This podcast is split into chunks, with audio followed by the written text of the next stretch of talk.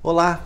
Hoje eu vou comentar algumas respostas que recebi quando fiz a pergunta o que as pessoas gostariam de aprender com finanças pessoais.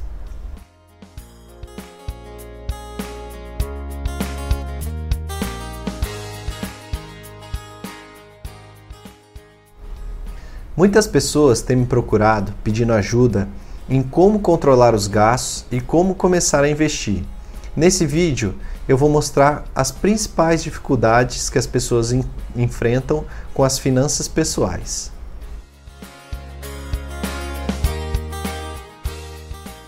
Uma das respostas que recebi quando perguntei o que as pessoas gostariam de aprender sobre finanças pessoais foi de uma pessoa que está buscando organizar os seus gastos porque não tem noção do quanto gasta por mês. Nesse caso, o primeiro passo é identificar todos os gastos que você tem no mês, divididos em categorias, por exemplo, alimentação, educação, transporte. Ao colocar isso, seja num papel, seja numa planilha ou seja num aplicativo, você vai começar a ter uma noção de quanto você gasta e dos principais gastos que você tem no mês. E principalmente, se aquilo que você recebe é suficiente para cobrir essas despesas. Para te ajudar a controlar esses gastos, vou deixar na descrição do vídeo um link com um post do meu blog que fala especificamente sobre finanças pessoais e que dá várias dicas para você começar a controlar os seus gastos. Além disso, em breve farei um vídeo também comentando as principais dicas.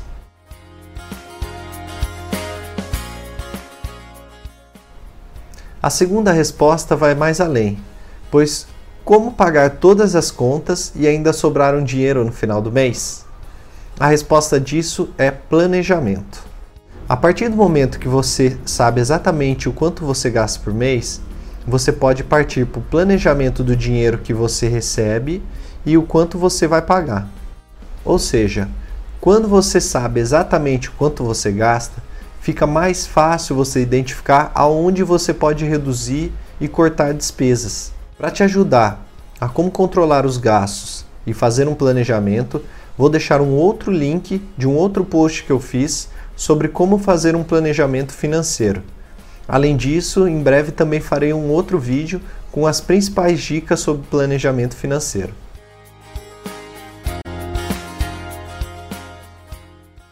A terceira resposta está relacionado ao comportamento.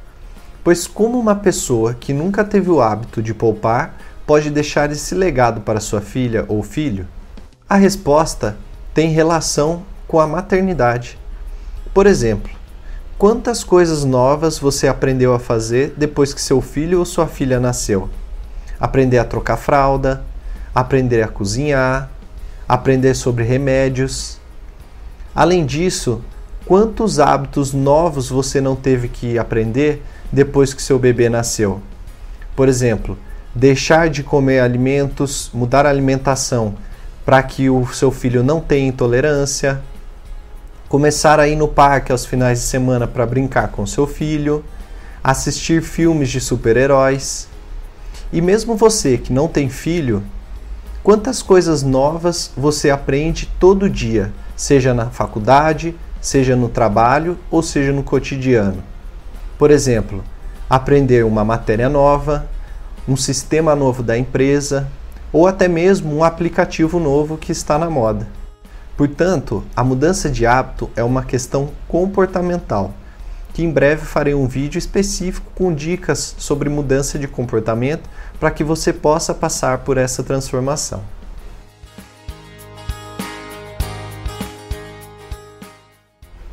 A última resposta de hoje é como investir no Tesouro Direto e ainda com duas perguntas: se ele demora para render e se precisa de muito dinheiro para começar a investir.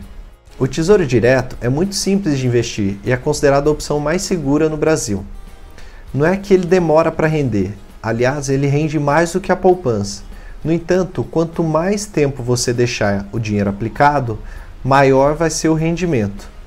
Por fim, o investimento mínimo do Tesouro Direto é de apenas 30 reais. Ou seja, se você poupar um real por dia, no final do mês você já consegue investir no Tesouro Direto. Aproveitando o tema, também vou deixar um outro link do meu blog, onde eu escrevi todos os detalhes sobre o Tesouro Direto para quem quer começar a investir. Se você gostou do vídeo, dê um like, aproveite e se inscreva no canal, ative as notificações e fique por dentro dos próximos vídeos. Até breve, tchau!